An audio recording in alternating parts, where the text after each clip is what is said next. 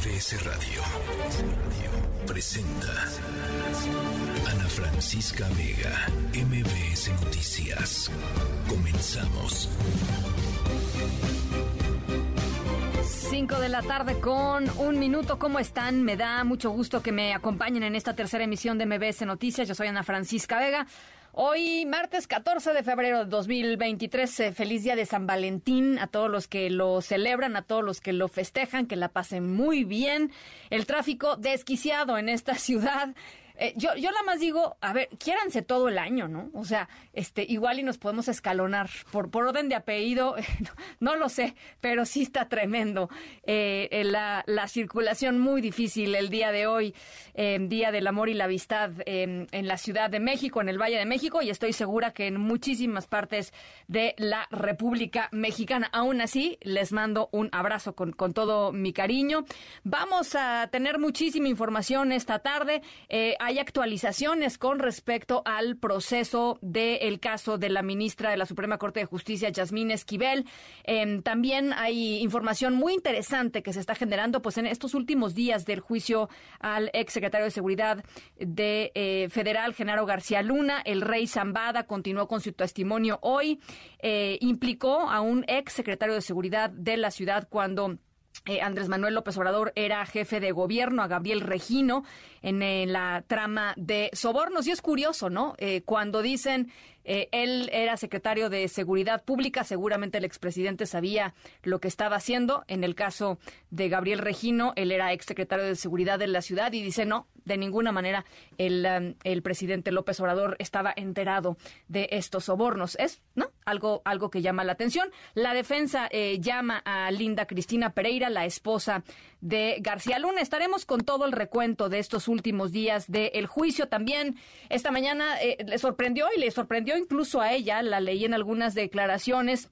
Eh, la, el diario El Universal coloca a Xochil Gálvez la senadora Xochil Gálvez como la aspirante favorita de la oposición aquí en la Ciudad de México rumbo al 2024, 30% de las preferencias de, de los electores, de las y los electores. Así es que, bueno, muchísima información. Vamos a estar platicando con la embajadora emérita Marta Bárcena. Reacciona a lo que dijo el canciller eh, Marcelo Ebrard esta mañana, un ataque durísimo, durísimo desde la más alta tribuna eh, de las mañaneras. Así es que estaremos conversando con ella. En fin, mucha información saludo por lo pronto a Ciudad Carmen, Reynosa, Torreón, Felipe Carrillo Puerto, también por supuesto a toda la gente que nos escucha desde el Valle de México a través del 102.5. Los invito a conectar en redes sociales, Twitter, arroba Ana F. Vega, Instagram y Facebook, Ana Francisca Vega Oficial. Les dejo nuestro número de WhatsApp, 55 43 77 1025. Oigan, y rápidamente, hablando de WhatsApp, me llamó mucho la atención. Eh, con respecto al, pues coincidiendo, digamos, con el Día del Amor y la Amistad, hay una información que tiene que ver con eh, la manera en que a las y los mexicanos, dado que existen todas estas herramientas eh, tecnológicas, ¿no? muchas aplicaciones que tienen que ver con citas y todo esto. casi 55 millones de mexicanos, de personas, empiezan una relación de amor o amistad a través de Internet. Y uno pensaría, pues, a través de las plataformas o de las apps más conocidas, ¿no? Tinder, Bumble, Grindr, en fin. Pues no, fíjense, el medio favorito de los mexicanos, eh, primero es el Instagram y después el WhatsApp. 42.7% prefieren iniciar una relación a través de WhatsApp. Así es que les dejo nuestro WhatsApp, no para que eh, eh, arranquemos una relación, este, bueno, sí, una relación, digamos, amistosa, ¿no? De comunidad, 55 43 77 1025, pero me llamó de veras mucho la atención más que las apps de citas preferimos eh, el WhatsApp y el Instagram. Por supuesto, también hay gente que prefiere hacerlo a través de Facebook, casi el 40% de los internautas mexicanos. Bueno, eh, recuerden también, nos podemos escuchar a través de nuestra página web o de la aplicación MBS Noticias. MBS Noticias informa.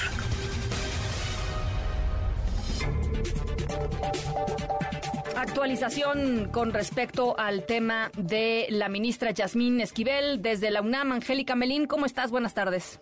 Hola Ana, muy buenas tardes, qué gusto saludarte también. Saludos a los amigos del auditorio. El rector de la UNAM, el eh, rector Enrique Graue, estuvo de visita en la Cámara de Diputados. Se firmó un convenio institucional de colaboración entre la máxima casa de estudios y pues el organismo parlamentario. Y en ese marco, en breves declaraciones a la prensa, Ana, se le preguntó al rector Graue cómo va el caso de la ministra Yasmín Esquivel, que fue encontrada eh, responsable de haber plagiado su tesis de licenciatura. Y bueno, pues en muy, muy breves declaraciones el rector señaló que está en proceso está eh, pues el caso que se le sigue a la ministra eh, Yasmín Esquivel en la máxima casa de estudios por este tema del plagio de su tesis. Y bueno pues detalló el, rector de la UNAM que el día de ayer el día de ayer lunes habría ella enviado la ministra Esquivel a un representante para presentar argumentos ante el Comité de Ética de la UNAM, que es la instancia que en estos momentos tiene el caso en sus manos. Vamos a escuchar lo que muy brevemente comentó el rector Enrique Graue al señalar que pese a este pues polémico caso que se está registrando en torno a la máxima casa de estudios, las acciones de una alumna en su momento, bueno, pues no debe perder la UNAM su prestigio ante este tipo de situaciones. Escuchemos al rector por ningún caso. El prestigio de la UNAM debe seguir intacto y decir, pues, todo está en proceso de análisis por el Comité de Ética Universitario. Eso fue lo que señaló el rector muy brevemente, Ana, que el tema está en el Comité de Ética, no hay una fecha precisa todavía para que, eh, además de esta gestión que se habría hecho ayer por parte de un representante de la ministra Esquivel, haya una audiencia con ella directamente para pues, eh, determinar qué eh, está sucediendo con este caso y ese análisis que se está llevando a cabo en la máxima casa de estudios. Así, pues sigue en transcurso este proceso por el tema del plagio de la tesis y eso fue lo que brevemente comentó el rector Enrique Graue en su visita a la Cámara de Diputados. Dice el reporte. Te lo agradezco mucho, Angélica. Hasta luego. Un abrazo, gracias. Hasta luego. Habitantes de la alcaldía Xochimilco, aquí en la Ciudad de México, obtuvieron un amparo. Eh, no quieren que se construya una base de la Guardia Nacional en un terreno de eh, 33 mil metros cuadrados eh, en uno de los viveros, uno de los grandes viveros allá en eh, Xochimilco. René Cruz, ¿cómo estás? Buenas tardes. Hola Ana, amigos del auditorio, muy buenas tardes. Así es, un juez de distrito les concedió la suspensión definitiva a habitantes de Xochimilco contra este decreto de desincorporación de 33 mil metros cuadrados de terreno del vivero Nezahualcóyotl para la construcción de un cuartel de la Guardia Nacional. Dicho decreto, Ana, pues se publicó el 9 de diciembre del año pasado en la Gaceta Oficial de la Ciudad de México, a pesar de que este predio pues forma parte de una área natural protegida reconocida como Patrimonio Cultural de la Humanidad por la Organización de las Naciones Unidas para la Educación, la Ciencia y la Cultura, la UNESCO. Eh, Sandra de Jesús Zúñiga, titular del Juzgado Quinto de Distrito en materia administrativa, argumentó Ana que la medida cautelar no pone en riesgo la prestación del servicio de seguridad pública, ya que la corporación cuenta con condiciones para llevar a cabo dicha función. Los habitantes de Xochimilco se congratularon eh, por esta resolución que protege el terreno que como parte de su territorio tiene un valor especial al ser un área natural protegida destinada a la conservación ecológica y cultural de la misma, por lo que pidieron al Poder Judicial de la Federación que supervise que la suspensión sea respetada por todas las autoridades, incluyendo a la Secretaría de la Defensa Nacional y a la propia eh, Guardia Nacional. Asimismo, hicieron un llamado a las autoridades a no promover estrategias que, además de afectar el medio ambiente, pues eh, profundizan la militarización en la demarcación en la Ciudad de México y en el país. Ana, el reporte que tengo. Te lo agradezco mucho, René. Muy buenas tardes. Gracias, buenas tardes. Oigan, esta mañana el secretario de Relaciones Exteriores, Marcelo Ebrard, em, eh, se lanzó duro, muy duro, em, eh, contra la ex embajadora de México en los Estados Unidos, la embajadora emérita Marta Bárcena, a quien acusó, entre otras cosas, de ser ingrata, de ser rencorosa, de ser obsesiva. Dijo que todos los días se ha dedicado la embajadora Bárcena a difamarlo y atacarlo en torno eh, a las relaciones migratorias que México estableció, los pactos migratorios que México estableció con el gobierno de Estados Unidos. Y esto sale de una entrevista, aquí lo platicamos justamente con nuestro colaborador León Krause, una entrevista que le hizo León a la embajadora Bárcena, en donde, pues básicamente la embajadora, em, eh, pues apoya eh, lo dicho, lo escrito por el ex secretario de...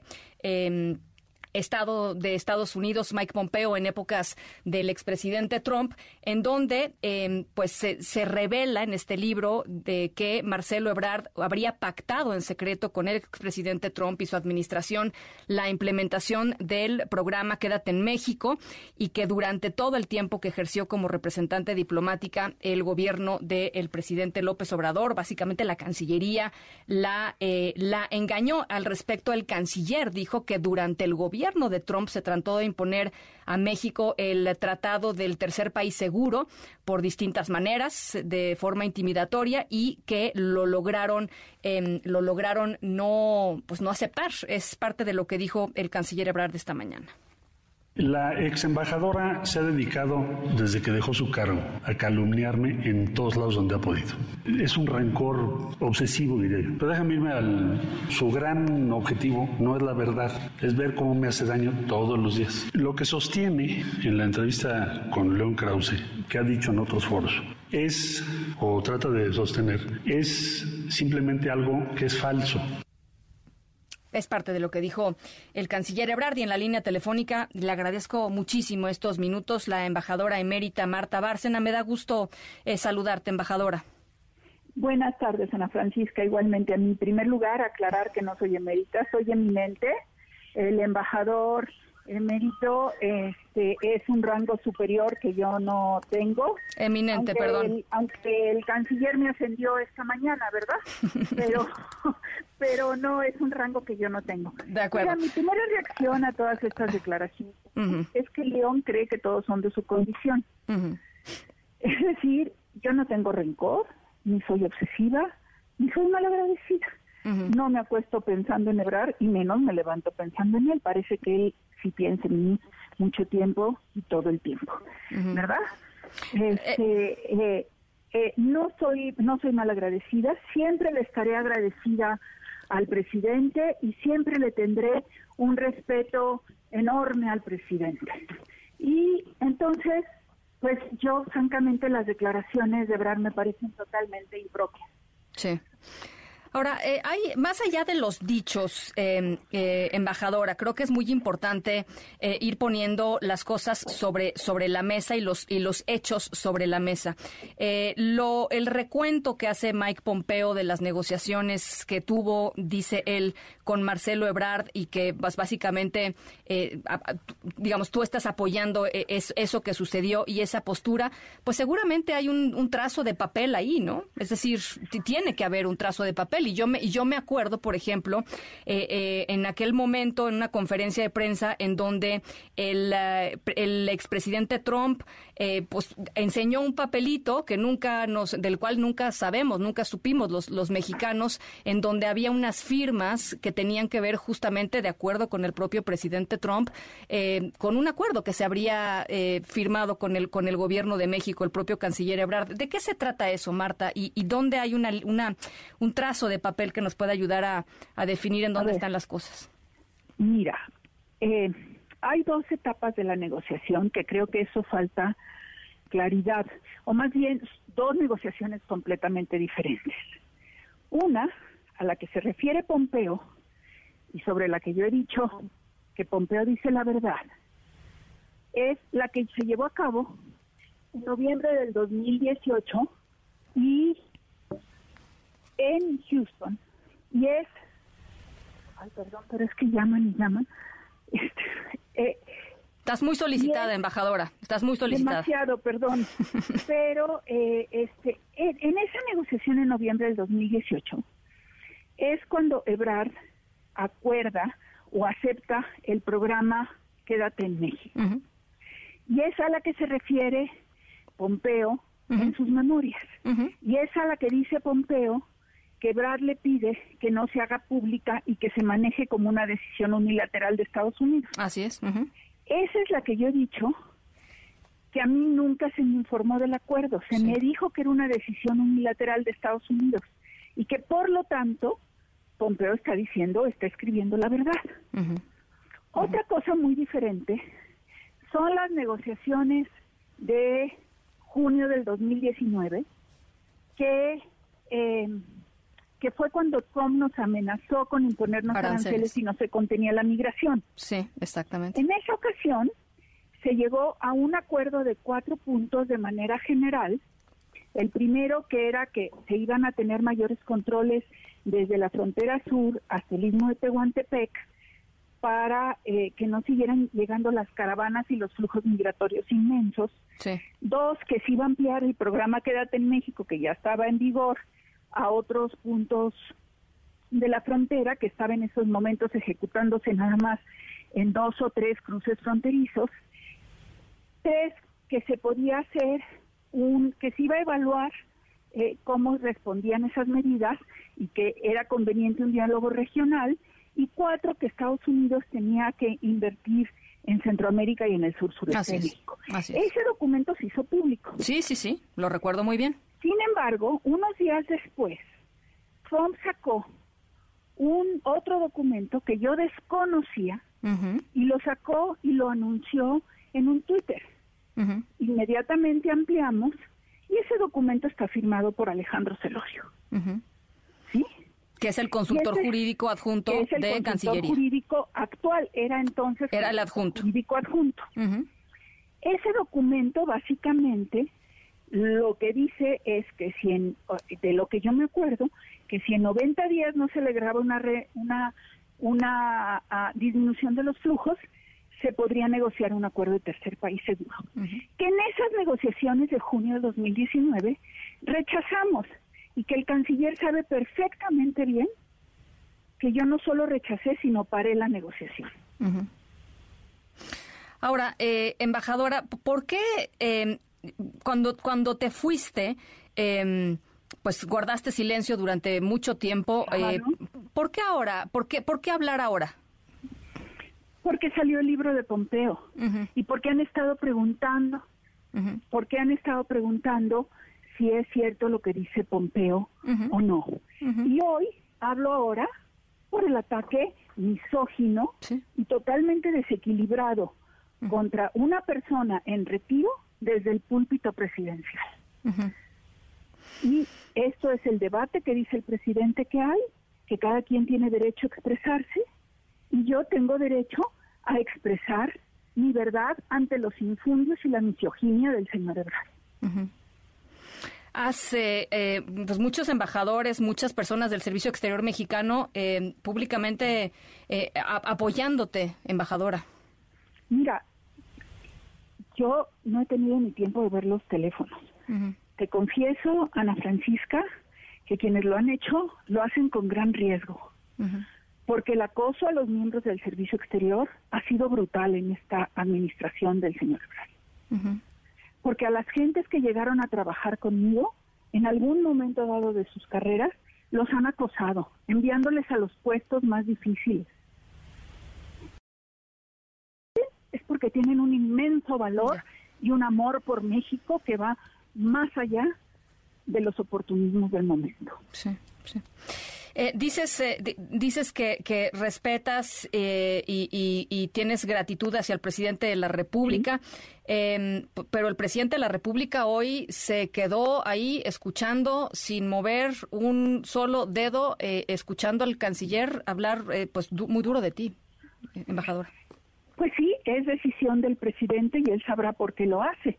Quizás porque le da más importancia a lo que es su estrategia política para el 2024 que a estas diferencias en materia de política exterior. ¿Cuáles son los pasos que siguen? ¿Sigue algo? Por mi parte, cerramos. No sigue nada. Yo cierro hoy con entrevistas y mañana yo ya dije mi verdad. Ahí están. La historia ya dirá quién tiene razón. Yo no tengo nada más que decir, más que reiterar mi respeto y gratitud al presidente. Él dice, ella tiene derecho a expresarse y lo hago desde algo que él citó hace muchos meses. Lo hago desde la arrogancia de la libertad que me da tener, saber y proclamar y decir mi verdad y con conocimiento de lo que hice esos años. Y siempre le estaré agradecida por la oportunidad que me dio. Y por otra cosa, Ana Francisca, porque durante años en el servicio exterior se me ofrecieron algunos puestos que después no se concretaron y la razón era porque eres muy cercana a López Obrador. Entonces, eh, es muy fuerte eso que dices, embajadora. Es muy fuerte, claro. Y, y no se me concretaron esos ofrecimientos porque era yo demasiado cercana a López Obrador. Y entonces llega López Obrador, me ofrece la embajada en Washington en contra de la opinión de Brad que me hace la vida imposible. La acepto, creo que doy muy buenos resultados esos años, no fueron años fáciles y así se ven. Pero uno tiene que ser fiel a sí mismo, a sus valores y a sus ideales. Y yo siempre seré una persona eh, de centro izquierda, liberal en lo político, en lo social, progresista en lo económico y en lo social. Bueno, pues eh, eh, importantes palabras las de las de esta tarde. Marta Bárcena, embajadora eminente, muchísimas gracias por platicar con nosotros. Muchas gracias, Ana Francisca, y hay que seguir defendiendo la inteligencia de las mujeres. No somos menos que políticos avesados. Muchas gracias, Marta. ¿Mm? Muchas gracias, Marta. Gracias. Buenas tardes, las seis, las seis, perdón, las cinco de la tarde con eh, 22 minutos. Nada más que agregar.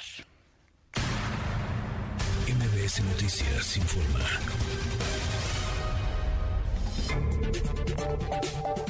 Bueno, pues volvemos contigo, Angélica Melín. Hay información que tiene que ver con la Junta de Coordinación Política ahí en la Cámara de Diputados y la elección de los nuevos cuatro consejeros del Instituto Nacional Electoral, incluyendo al nuevo consejero presidente, presidenta o presidente del, INE. Eh, buenas tardes nuevamente, Angélica. Hola, Ana, de nueva cuenta, muy buenas tardes para ti, para todo el auditorio. Ya hubo decisiones en la Cámara de Diputados con respecto a este tema de la selección de los nuevos consejeros del INE que se había atorado durante algunos eh, días, algunas semanas. Ana, hay que recordar, el Tribunal Electoral del Poder Judicial de la Federación eh, resolvió, dio órdenes de modificar esta convocatoria que se aprobó desde diciembre pasado en la Junta de Coordinación Política y es que hubo impugnaciones y bueno, pues se les dio entrada en el Tribunal Electoral. que han decidido los legisladores? para retomar a partir de este día este proceso, este proceso de selección de los cuatro consejeros faltantes en el INE, bueno, pues esos eran los ajustes a la convocatoria que pedía el organismo electoral jurisdiccional, es decir, el Tribunal Electoral, cómo separar los procesos que van a tener que ver con la elección del consejero o consejera presidenta del INE, Ana, y, también en la misma convocatoria, pero separadas, las ternas de quienes aspiran a un puesto en el Consejo General. Así es que se va a diferenciar en ese proceso y también lo que se precisó es cómo quedan las fechas de toda esta selección del INE que terminará por ahí del 30 de marzo próximo. Eso si hay acuerdo entre las bancadas. Vamos a escuchar al presidente de la Junta de Coordinación, quien es el diputado Ignacio Mer, quien precisamente da las fechas de qué es lo que sigue en la Cámara de Diputados con este proceso del INE. Y el 28 de marzo tendrá ya la, el, al inicio de la cuarta y última etapa, el 29 de marzo, la Junta de Coordinación Política podrá de hacer el proceso de votación, el Comité Técnico y la Junta notificará a la mesa directiva de cómo integró el Comité Técnico las cuatro quintetas para el 29 de marzo la votación, decíamos, Ana, prevén los congresistas, será el 30 de marzo en el Pleno y si no hay acuerdo entre los legisladores con respecto a quiénes serán los nuevos consejeros, tendrá que irse el proceso a la insaculación. Escuchemos de nueva cuenta al diputado Mier Velasco. Y podría ser que el 30 de marzo la JUCOPO pudiera emitir un acuerdo sobre el proceso y turnarlo al Pleno. Ese es más o menos el, el calendario. No podemos violentar las fechas establecidas es lo que va a conocer el día de hoy la, el Pleno de la Cámara y lo votará. Una vez que lo vote, se instalará el Comité Técnico. El salón del Comité Técnico, a más tardar el día jueves, por la tarde estará saliendo publicada la convocatoria. Eso será este jueves eh, que viene en, la Cámara de Diputados sería el jueves 17 de febrero, entre el jueves 17 que sigue, Ana, y el 30 de marzo, bueno, pues tendrá todo el proceso de evaluación, presentación de documentos y de valoración de la idoneidad de las personas que se quieran inscribir a este proceso de selección de consejeros del INE, que ya formalmente se retoma en la Cámara de Diputados. Y bueno, pues en este marco también hubo consideraciones y algunas opiniones, Ana, sobre lo que está pasando en el Senado de la República con el llamado Plan B de la reforma electoral y a consideración del coordinador parlamentario del PRI, el, diputado eh, Rubén Moreira, que habló en términos muy coloquiales, bueno, pues él dijo que esta tardanza en el Senado en resolver este tema del plan B, que solo tienen que resolver un artículo modificado en San Lázaro con respecto al plan B, bueno, pues parece que tiene detrás jiribilla, que parece que hay la intención de que esto se retrase y explicó por qué. Vamos a escucharlo. Entonces, esto está detenido en Senado. Un artículo, chingado. Ya me preocupa que se tarden esto en sacarlo. Luego se tarden en publicar. Y entonces, cuando se impugne, la Corte no le dé tiempo para resolver. Y entonces pasa. O sea, que se esté haciendo de adrede. Porque después de la publicada es cuando viene la impugnación. Entonces, y esto se acerca al día que entre en, a 90 días antes del inicio del proceso electoral, pues ya no se puede cambiar. Entonces, yo espero que no lo estén haciendo de adrede. Así, así las sospechas que hay en el pico respecto al plan B que se discute todavía en el Senado de la República. Ana, el reporte. Pues ese es el, esa es la preocupación de muchos actores políticos, Angélica. Ya lo estaremos viendo porque eh, pues los tiempos darán o no darán, ¿no? Este y, además curioso, Angélica, eh, pues en diciembre la prisa que les corría, ¿no? Por aprobar el plan B, te lo, recordarás. Este, pues lo aprobaron a, contramarcha, en fin, eh, y ahora pues resulta que no es tan tan eh, apremiante el tema de, la aprobación. La verdad, pues sí hace hace que que, que la interpretación sea esa, pero bueno, ya lo decía, al tiempo. Exacto, parecen estar jugando con los tiempos en el Senado de la República y lo que decía el coordinador periodista es un artículo el que tienen que revisar los senadores, que es el de la llamada cláusula de vida eterna, lo que le daba transferencia de votos a los partidos con riesgo de perder el registro ANA para que sus aliados mayoritarios pues, les pasaran votos y pudieran mantener el registro precisamente como partidos políticos, es lo único que tienen que ratificar que se elimina del plan B de la reforma electoral para que pueda pasar, pero la mano la tiene en estos momentos en el juego el Senado de la República. Bueno, pues ahí está. Gracias, Angélica.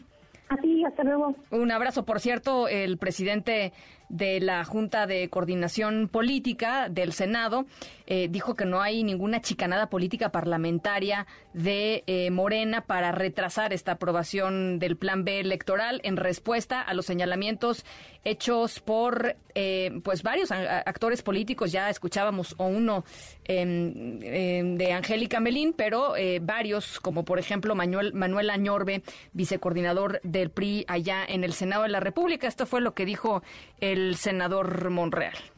No hay ninguna. Nosotros no estamos acostumbrados a hacer eso. Nunca lo hemos hecho, nunca lo haremos.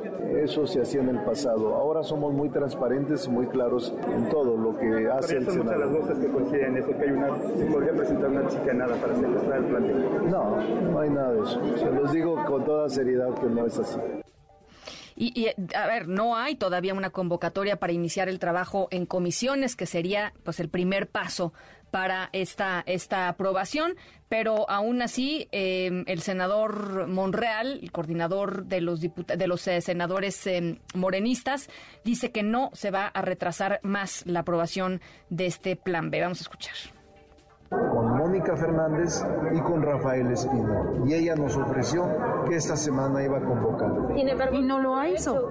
Es martes, vamos a esperar que lo haga ahora. Pero no llegó, va a llegar No ha llegado, pero si no la directiva lo puede hacer. La mesa directiva. O el otro presidente con la mesa directiva. ¿Y Espino cuándo estaría convocando? Espino puede convocar ahora, no tiene ningún problema. ¿Y está Sí, sí, claro, no hay ningún problema. Este... Incluso las secretarias de la Comisión de Gobernación pueden convocar a sesión si la presidenta no si ella quiere. no está, también pueden hacerlo. Yo estoy de acuerdo en eso. no hay que detener el trabajo legislativo. Eso no es correcto para nosotros y lo vamos a impulsar esta semana. Bueno, pues ya lo estaremos, ya lo estaremos viendo. Eh, en juego está, como nos lo explicaba Angélica Melín, en juego está que la Suprema Corte de Justicia de la Nación tenga, eh, pues dichos y que los partidos de oposición o quienes estén en contra de este llamado Plan B electoral puedan poner, anteponer eh, por tiempos, simple y sencillamente, las acciones de inconstitucionalidad que consideren pertinentes y que la Corte pueda hacerlo antes de que entre en vigor este plan electoral y que las elecciones del 2024 eh, se jueguen con estas reglas del juego y no con el actual plan electoral que dicen los actores políticos, muchos de ellos, em, em, el INE, entre, entre otros, que es un marco electoral que le da certeza a los mexicanos de que las elecciones se llevarían a cabo pues con esto, con eficiencia, con transparencia, con criterios de equidad, en fin, eh, a diferencia del llamado Plan B que está plagado de problemas em, para, pues, para llevar a cabo unas elecciones libres y justas para todos. Bueno, cambiando de tema, nos vamos hasta Nueva York, un día importante en el juicio en contra del ex secretario de Seguridad, Genaro García Luna. Mariano Moreno, te saludo con mucho gusto. Platícanos qué fue lo que sucedió. Buenas tardes. ¿Qué tal, Ana Francisca? Buenas tardes. Mira, en la audiencia de hoy se reanudó el contrainterrogatorio a Jesús el Rey Zambada, que había quedado pendiente ayer. Jesús Zambada es el hermano menor de Ismael El Mayo Zambada, y él, Ana Francisca, hace unos años, en el juicio en contra de Joaquín El Chapo Guzmán, reveló haber sobornado a Genaro García Luna con 5 millones de dólares. Recordemos, Ana Francisca, que desde ese juicio, el rey Zambada también dijo haberle dado 7 millones de dólares a Gabriel Regino, porque pensaba que de ganar López Obrador la presidencia, Regino sería el secretario, perdón, de Seguridad Pública Federal. Por eso, Ana Francisca, hoy el presidente de México, Andrés Manuel López Obrador, fue mencionado en el juicio en contra de Genaro García Luna. La defensa de García Luna le preguntó al rey Zambada si había pagado 7 millones de dólares a Gabriel Regino para una campaña política, aunque no se especificó qué campaña fue o si se refería a la elección presidencial del año 2006. Eh, ahí lo dejó muy, muy ambiguo. El rey Zambada dijo, recuerdo haber dicho que pagué dinero para la campaña, pero no para López Obrador. El abogado de García Luna, César de Castro, también cometió una imprecisión a Ana Francisca, ya que hablaba de una campaña de Andrés Manuel López Obrador en contra de Vicente Fox, no contra Felipe Calderón, como ocurrió en la elección presidencial del año 2006. Así es. Eh, acerca de estos supuestos 7 millones de dólares para, la, para cierta campaña de López Obrador, el rey Zambada dijo textualmente, no recuerdo haber dicho eso porque no es verdad. El abogado César de Castro, Ana Francisca, se mostraba insistente en que el rey Zambada hablara más sobre el presidente de México, ah, sobre el presidente de México hasta que fue parado definitivamente por el juez y la fiscalía. Lo que sí hizo Jesús Zambada Ana Francisca fue reiterar que le entregó 5 millones de dólares a Genaro García Luna, esto a través de un intermediario, un abogado de nombre Oscar Paredes. Eh, según su testimonio, este soborno fue hecho en dos pagos eh, y se habría realizado en este restaurante eh, en Campos Elíseos, ubicado enfrente de la Embajada de Estados Unidos en Paso de la Reforma. Y Ana Francisca también terminó ya la pasarela de testigos que hubo en este juicio. La última testigo fue Linda Cristina Pereira, esposa de Genaro García Luna. A ella le preguntaron cómo compraba propiedades, eh, se referían a una casa en Ciudad de México y otra casa de descanso en Jiutepec, Morelos. Ella respondió que hizo estas adquisiciones gracias a ahorros, a venta de otras propiedades, a créditos hipotecarios y al salario de su esposo. Incluso Ana Francisca eh, Linda Cristina Pereira presentó la factura de compra de una motocicleta Harley Davidson como la que supuestamente le regaló el narcotraficante Arturo Beltrán Leiva a Genaro García Luna, esto según el testimonio de Sergio Villarreal el Grande. Cuando fue el turno de la Fiscalía para interrogarla, le cuestionaron algunas inconsistencias en su declaración patrimonial. Por ejemplo, Ana Francisca eh, Linda Cristina Pereira en el año 2011 declaró haber recibido 175 mil pesos, pero un año después, en 2012, cuando su esposo dejó la Secretaría de Seguridad Pública Federal, Linda Cristina reportó ingresos de 6.4 millones de pesos. Hombre. Ella afirmó, sí, un poquito eh, elevado. Ella afirmó que algunas declaraciones tuvieron errores en, aquellos años y que en ese momento se aclararon. Y entonces, Ana Francisca, la Fiscalía comenzó a preguntar sobre la vivienda de 3 millones de dólares que tienen en Miami, Florida, y no pudo avanzar más, ya que desde el comienzo del juicio el juez Brian Cogan había señalado que el patrimonio de García Luna después del año 2012 no sería tema en el juicio, estaría vetado, ya que los delitos de narcotráfico que presuntamente cometió García Luna se encuentran fuera de ese periodo de tiempo. Eh, mañana, Ana Francisca, los fiscales y la defensa darán ya sus alegatos de cierre ante el jurado. Una vez que terminen, comenzará la deliberación, dado que el próximo lunes es feriado en Estados Unidos, es el Día del Presidente. El juez Brian Cogan mostró su interés en que ya se tenga un veredicto esta semana, a más tardar el viernes, Ana Francisca. Hasta aquí la información. Bueno, a ver, Mariano, pues eso lo decidirá, eh, lo decidirán los jurados, ¿no? A veces se, toman media hora, a veces se toman días. Este, sabemos que ahí sí es simple y sencillamente, eh, eh, pues una, una mecánica, digamos, o, algo que, que, ellos van a, van a decidir con base en ciertos criterios. El juez les propone, ¿no? Ciertas pautas de discusión, pero son ellos quienes pueden tardarse, pues lo que sea necesario. Ya veremos. Así es, el tiempo que sea necesario y habrá que ver cómo ellos procesan toda la evidencia que se vio a lo largo de este mes y pueden procesarla de una manera muy distinta a, como la hemos visto nosotros eh, desde la prensa o desde México. Ellos ya decidirán este veredicto pronto o tarde, pero tendrán que hacerlo de alguna manera. Bueno, pues ya nos lo estarás eh, platicando por acá. Gracias, Mariano. Gracias, Ana Francisca. Hasta luego. Un abrazo. Las 5 con 36. Mariano Moreno desde Nueva York. Estamos en la tercera de MBS Noticias. Yo soy Ana Francisca Vega. No se vayan, regresamos con mucha más información. En un momento regresamos. Continúas escuchando a Ana Francisca Vega por MBS Noticias. Continúas escuchando a Ana Francisca Vega por MBS Noticias.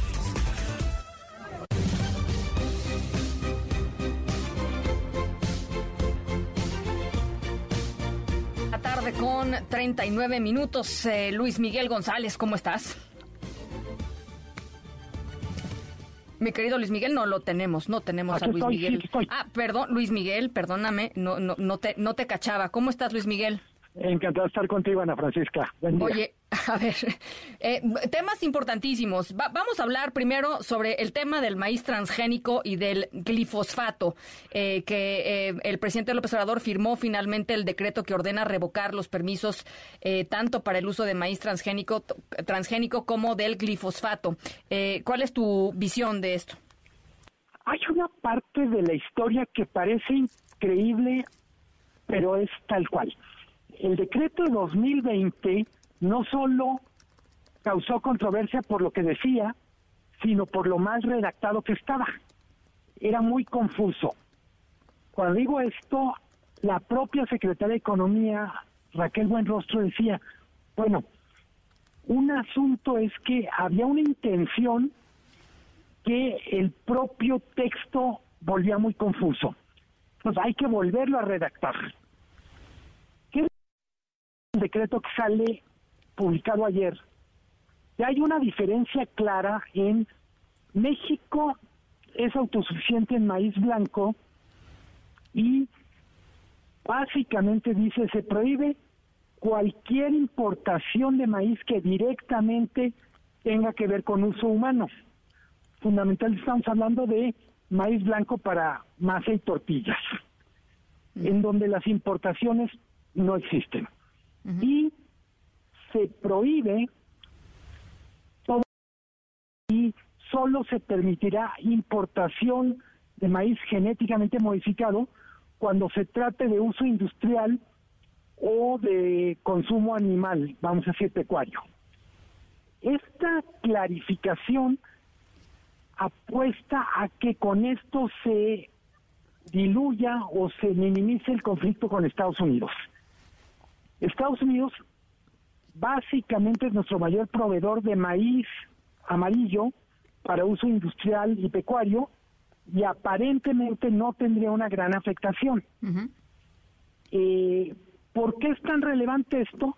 Pues porque estamos hablando de miles de millones de dólares y de industrias completas que se mueven en esto. No solo es alimentación del ganado o uso industrial, sino industrias como la farmacéutica que para las cápsulas y otras cosas utiliza derivados de maíz. Creo que donde puede haber mucho más afectación a la larga ya con el nuevo decreto está en el glifosato. Sí. El glifosato, creo que muchos de los que nos están escuchando lo saben, es un, un químico que se utiliza para matar hierba mala, para limpiar, digamos, todo lo que hace complicada la cosecha. Y hay mucha polémica respecto a cuánto daño hace, si hace daño o no, pero lo cierto, y eso es lo más delicado, que no hay un sustituto natural o un sustituto fácil para el glifosato. Se dice que hasta 40% de, del campo utiliza como herbicida el glifosato. Hay que recordar que el glifosato en algún momento era un producto de una marca Monsanto que luego compró Bayer, pero la patente de alguna manera ya se usa para muchas otras marcas. Y tengo la impresión que el propio decreto cuando dice, bueno, y le tocará al CONACYT desarrollar alternativas para, pues digo, nomás espero que sea mucho más eficaz que la vacuna patria, por ejemplo, los ventiladores. Bueno, este, pues si, si sigue en contra de la ciencia neoliberal, lo que sea que eso signifique, sí siento que va a tardar un poquito, mi querido Luis Miguel. Totalmente. Eh, el decreto es muy, muy importante, insisto, es maíz, es glifosato. lo de la nueva redacción del decreto es como para un curso de redacción de prepa o de facultad, es decir, todo lo que puede provocar un decreto mal redactado, en términos de confusión, en términos, pues, para usar un término coloquial, la cantidad de borucas que derivaban de, del decreto tal cual está redactado. Estamos hablando de un decreto del 2020 que se volvió muy relevante en los últimos meses porque iba a entrar en vigor, luego se decía, bueno, se soluciona mandándolo a 2025, Estados Unidos con toda razón decía, no, no es un asunto de posponerlo uno o dos años, sino de que quede claro de qué se trata y eventualmente a partir de tener más claridad, saber si vamos a demandar, si vamos a irnos a un panel. Eh, México es el mayor importador del mundo del maíz de parte de Estados Unidos. Estamos hablando de miles de millones de dólares, alrededor de 5 mil millones. Son de miles de empleos en el campo de Estados Unidos. Un tema electoralmente muy delicado.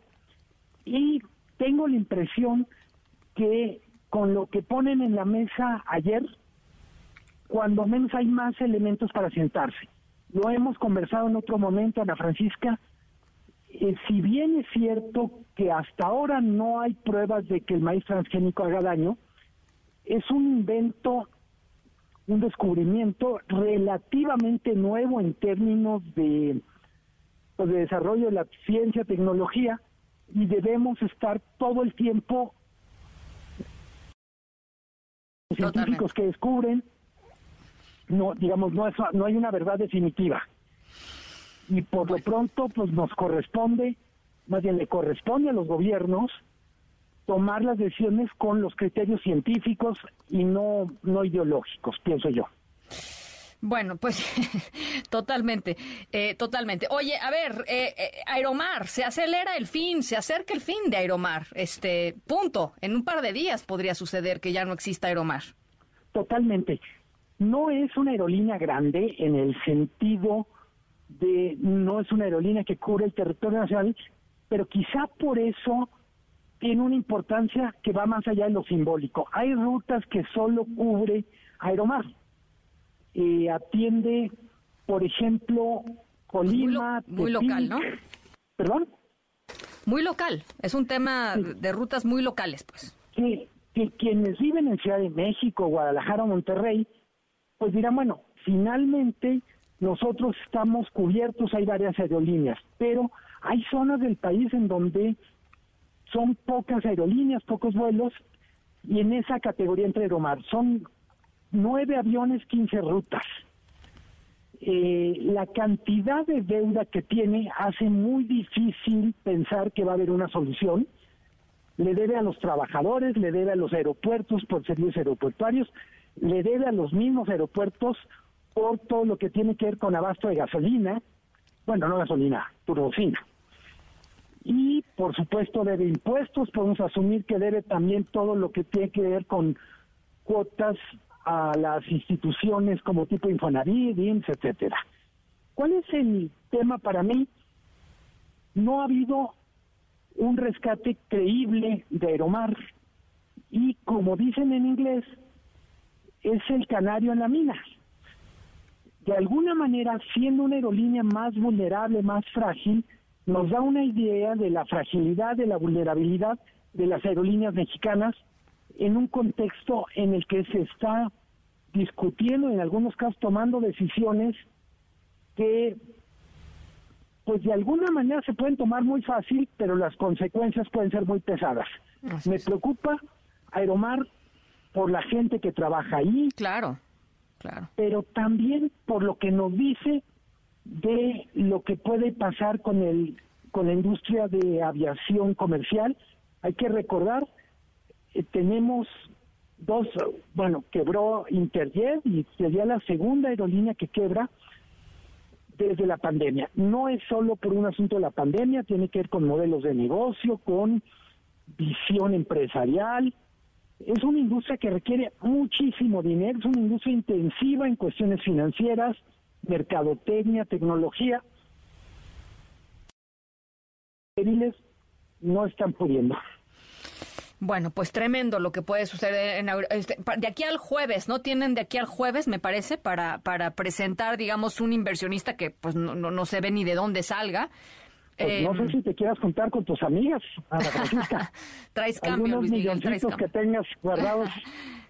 La, la, deuda por ahí, eh, eh, por ahí, por ahí leía más de 700 millones, ¿no?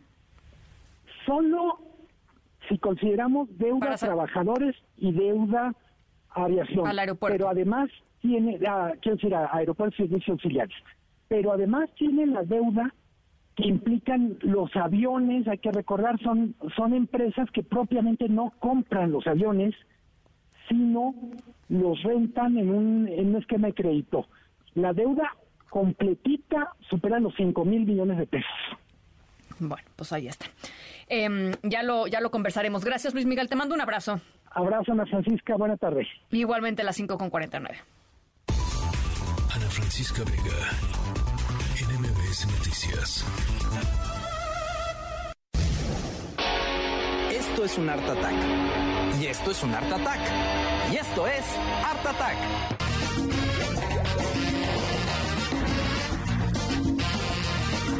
Bueno, hoy vamos a platicar sobre arte en nuestra historia sonora de hoy, o parcialmente vamos a hablar sobre arte, por eso estamos escuchando eh, la entrada del famoso programa infantil Art Attack, eh, uno que seguro muchos de ustedes conocen, ya sea porque lo vieron cuando eran más chiquitos o porque lo han visto con sus hijos, hijas, sobrinos, hermanos, lo que sea. Bueno, em, nuestra historia sonora de hoy tiene que ver con arte y tiene que ver con que... Pues no siempre es muy buena idea darle rienda suelta a los impulsos artísticos que tenemos. Em, y sobre todo cuando está en juego em, pues algo fundamental, ¿no? Que es la integridad de una obra, es así, artística. Todo lo que puede pasar cuando alguien decide explorar los impulsos artísticos en situaciones equivocadas. De eso se trata nuestra historia sonora de hoy. Eh, una historia que ya lleva varios años y que al inicio algunos nos hizo reír a carcajadas, a otros llorar. Eh, pero, pero a nadie dejó indiferente esta historia que les voy a contar. Las 5 con 51, vamos a la pausa, regresamos con mucha más información. Estamos aquí en la tercera de MBS Noticias. Yo soy Ana Francisca Vega, no se vayan, regresamos.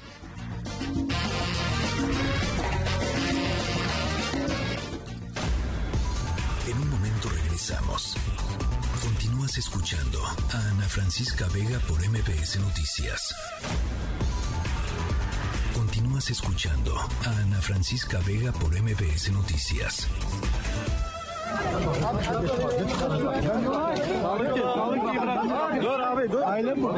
Prefieren que, vayamos saliendo los, los, equipos, a pesar de que para nuestro punto de vista queda muchísimo trabajo todavía aquí, pero bueno, son decisiones del gobierno que las aceptamos.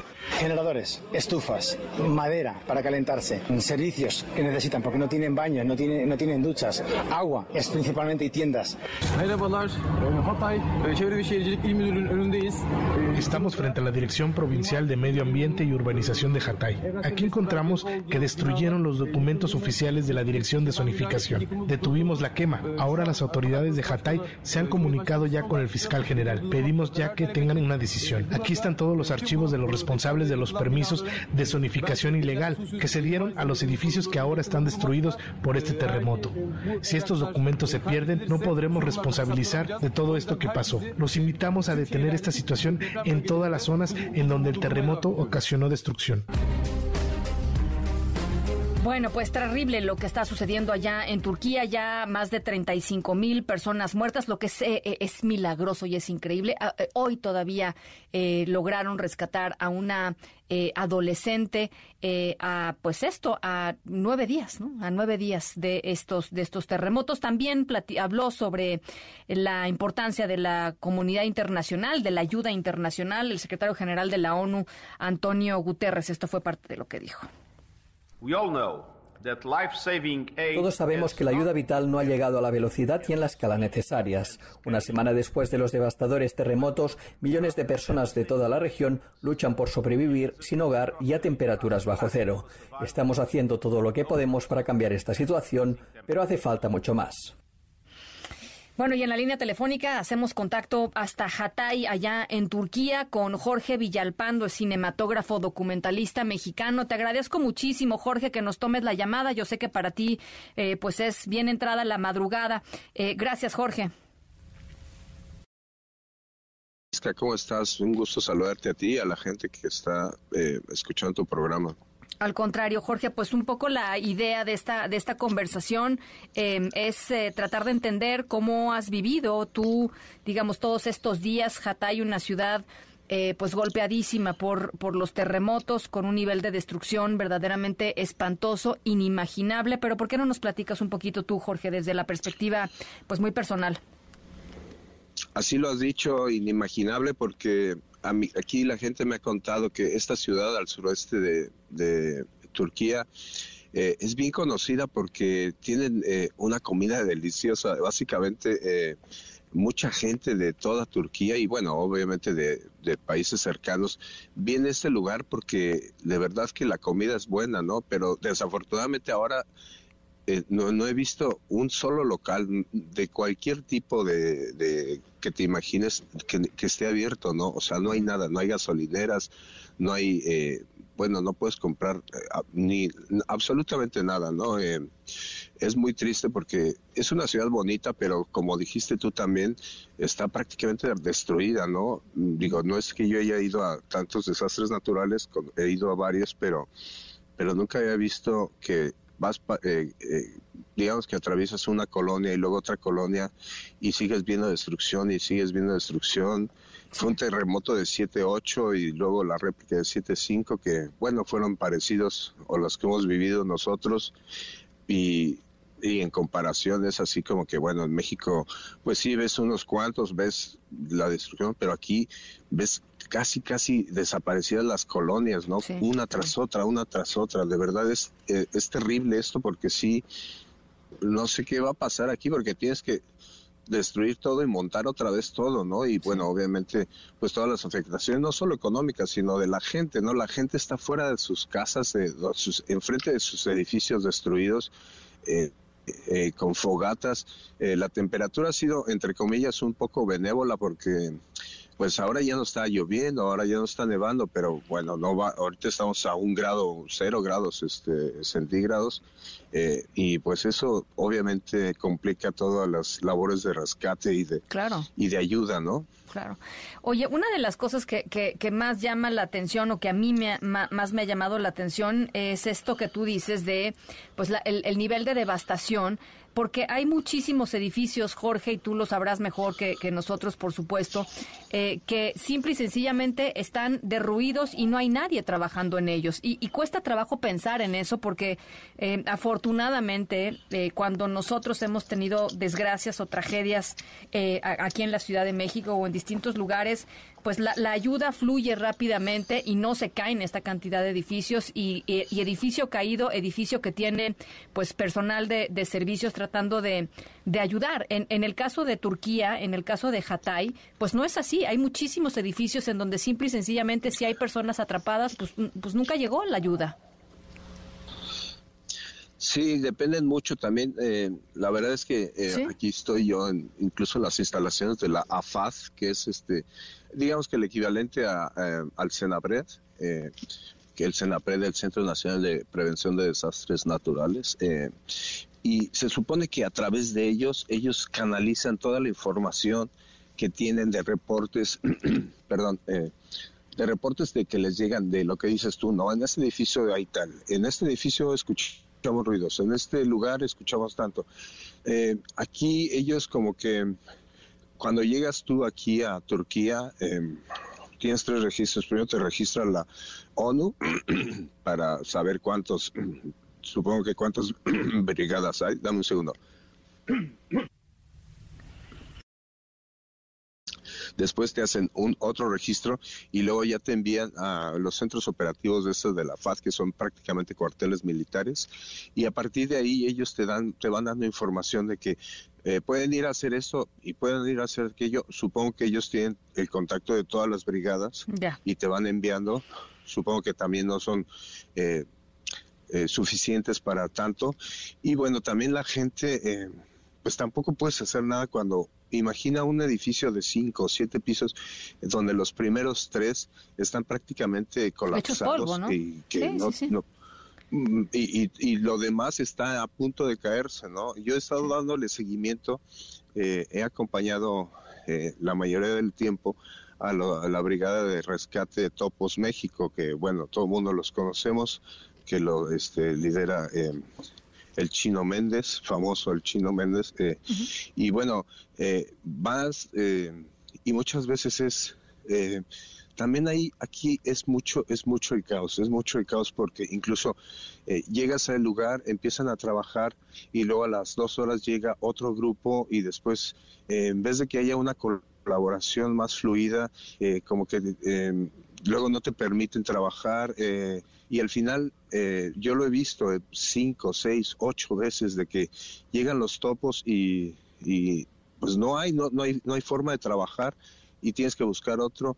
Y eso obviamente si haces al día tres, cuatro lugares que vas a visitar y no puedes trabajar, pues también es frustrante para, para los rescatistas, ¿no? Entonces, la verdad es que es una organización pésima, ¿no? No, no se ha, no se ha podido Oye, y, dime una cosa, dar una buena canalización en eso. Hay, hay enojo entre la gente porque, bueno, supongo hay un, shock, un sufrimiento espantoso, pero, eh, digamos, eh, leía notas sobre el tema de eh, los inicios de las investigaciones para las constructoras, la posibilidad de que hubiera habido, pues, redes de corrupción que permitieran que estos edificios se construyeran de esta manera, que se vinieran abajo sin ningún estándar antisísmico, en fin, supongo que debe haber eh, pues enojo también, o, quizá el enojo sale después, no lo sé, es pregunta.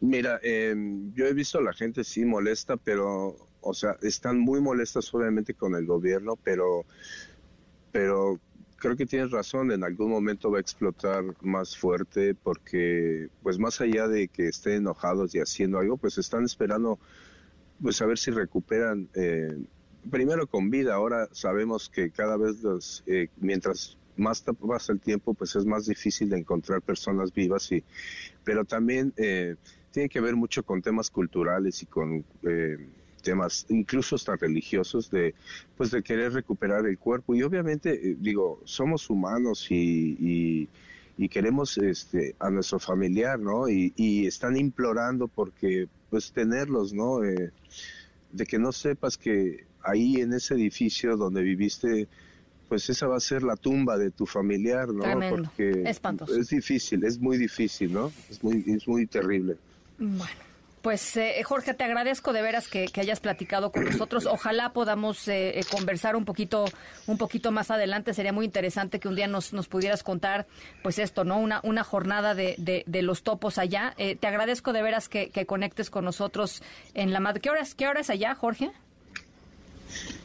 Eh, son nueve horas más, son las tres de la mañana. Qué bárbaro. Eh, más o menos, ¿no? Eh, por ahí. Y te digo, la temperatura entonces vamos a cero grados y eso también es, es complicado, ¿no? Pues sí, debe, debe de ser. Pero sí, con, con, todo gusto, con todo gusto lo podemos hacer y este otras llamadas y pues, pues darle seguimiento a esto porque no sé, de verdad que en México eh, creo que he visto un poco que quizá eh, no ha habido tanta corrupción en el sentido de las construcciones porque eh, no nos ha pasado esto, ¿no? Y bueno, sí se han caído edificios, eso, pero no, bueno, pero mm, en comparación con esto, pues sí es como que, bueno, estamos en otro nivel nosotros, ¿no? Pues hay que apreciarlo también. Este, muchísimas gracias, Jorge. A ti, cuídate. Gracias. Saludos a todos. Igualmente, un abrazo para allá, hasta Hatay, eh, allá en Turquía, Jorge Villalpando, cinematógrafo documentalista mexicano. Las seis con cuatro, vamos a la pausa. Regresamos eh, con mucha más información. Estamos aquí en la tercera de MBS Noticias. Yo soy Ana Francisca Vega. No se vayan, volvemos. MBS Noticias. En MBS. Noticias que ponen de buenas. La Comisión Federal de Electricidad, Carso Energy y Sempra Infraestructura firmaron un memorándum de entendimiento para avanzar en una potencial alianza estratégica necesaria para el desarrollo conjunto de infraestructura para el transporte de gas natural entre los estados de Sonora y Baja California, con el objetivo de incrementar la capacidad de generación eléctrica de la CFE en dichos estados y potencializar a la industria de gas natural en la región noroeste del país. Como parte de la transformación del nuevo ISTE y en el marco de la estrategia de equipamiento de las unidades médicas, de primero, segundo y tercer nivel en toda la República, el instituto continúa con la entrega de 400 ambulancias equipadas, mientras que el almacén central envió 23.661 piezas de equipos médicos, mobiliario, uniformes, zapatos, ropa hospitalaria y de quirófano a clínicas y hospitales de 20 estados. Con el propósito de potencializar la competitividad de los pequeños y medianos productores de alimentos orgánicos y garantizar el abasto de este tipo de productos en nuestro país, los gobiernos de México y Canadá firmaron un memorándum de entendimiento para el reconocimiento de la equivalencia en materia de productos orgánicos que prevé la homologación de los procedimientos de certificación de estos productos en ambos países. Con información de Lourdes González, Jennifer Ramírez. En MBS, noticias que ponen de buenas. En un momento regresamos. Continúas escuchando a Ana Francisca Vega por MBS Noticias.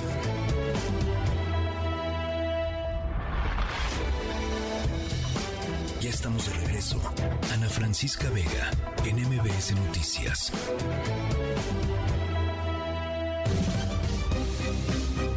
Seis de la tarde con nueve minutos. ¿Qué tal el tráfico allá en las calles de la Ciudad de México? Platíquenos cómo, cómo están las cosas. Hasta el momento no tenemos Em, noticias de bloqueos, pero por supuesto, en caso de que los haya, se los estaremos comunicando puntualmente, porque ajijo cómo se ponen las cosas eh, últimamente aquí en el Valle de México con este tema de los bloqueos, 55 43 77 1025. Gracias por escribirnos, René Setna, en este día de San Valentín, aquí un presente con toda admiración y respetos. Muchísimas gracias, René. Mauricio Hernández, feliz día de la amistad, soy fan, saludos desde Villahermosa, gracias Mauricio por escucharnos. Miguel Palacios, feliz día, bendiciones. Guillermo buenos días. Feliz día del amor y la amistad. Te mando un abrazo fraterno. Muchísimas gracias. Gracias de veras a toda la gente que se comunica con nosotros eh, todas las tardes. Ana Francisca Vega, NMBS Noticias.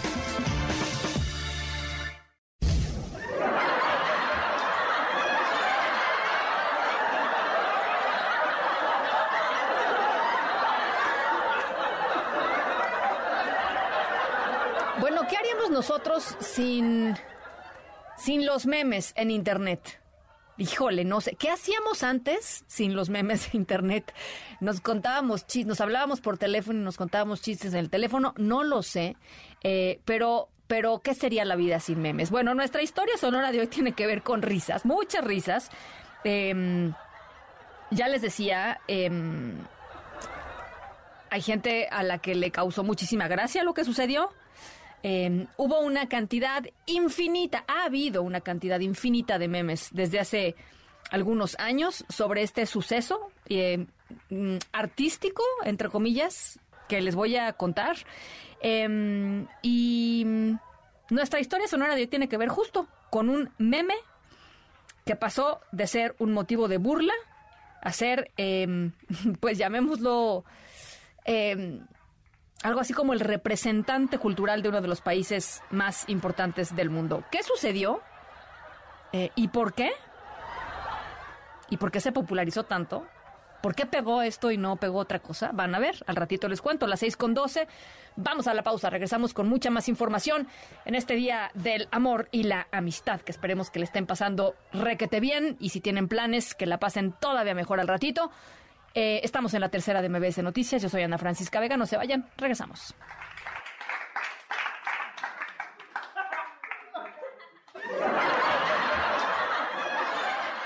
En un momento regresamos. Continúas escuchando a Ana Francisca Vega por MBS Noticias.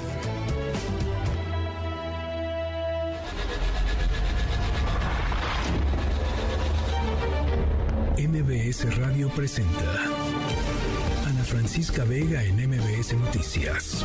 Continuamos.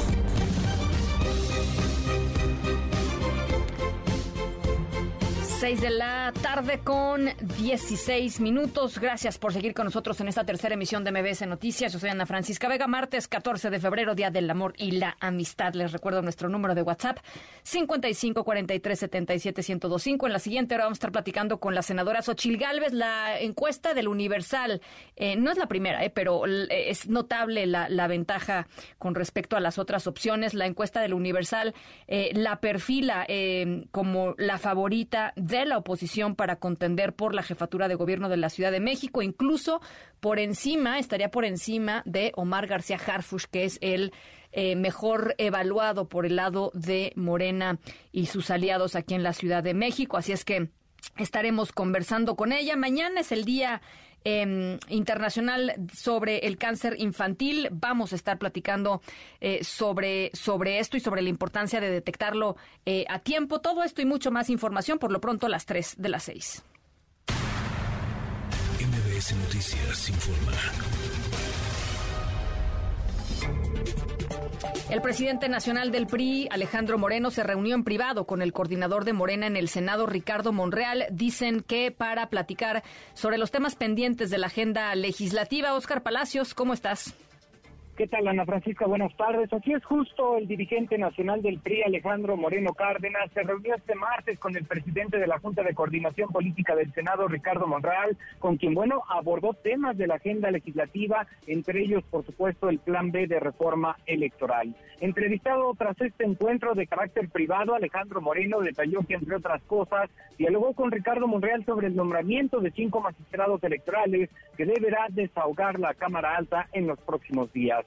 Además, destacó la necesidad de dar celeridad al artículo pendiente de la reforma electoral, este relativo a la llamada cláusula de vida eterna, y resolver también, por supuesto, cuanto antes este asunto. Escuchemos.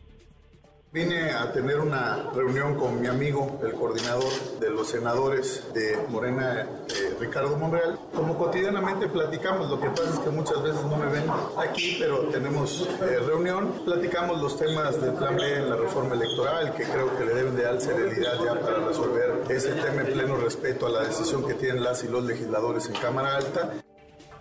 Moreno Cárdenas rechazó que su presencia en el Senado reste interlocución al coordinador de la bancada del tricolor, Miguel Ángel Osorio Chong, quien bueno no estuvo presente en este encuentro. Además, el presidente nacional del PRI reprendió su amistad con Ricardo Monreal, quien dijo es un político inteligente que dará a futuro una sorpresa. Es el reporte, Ana Francisca. Buenas tardes. Muchas gracias, Oscar. Muy buenas tardes.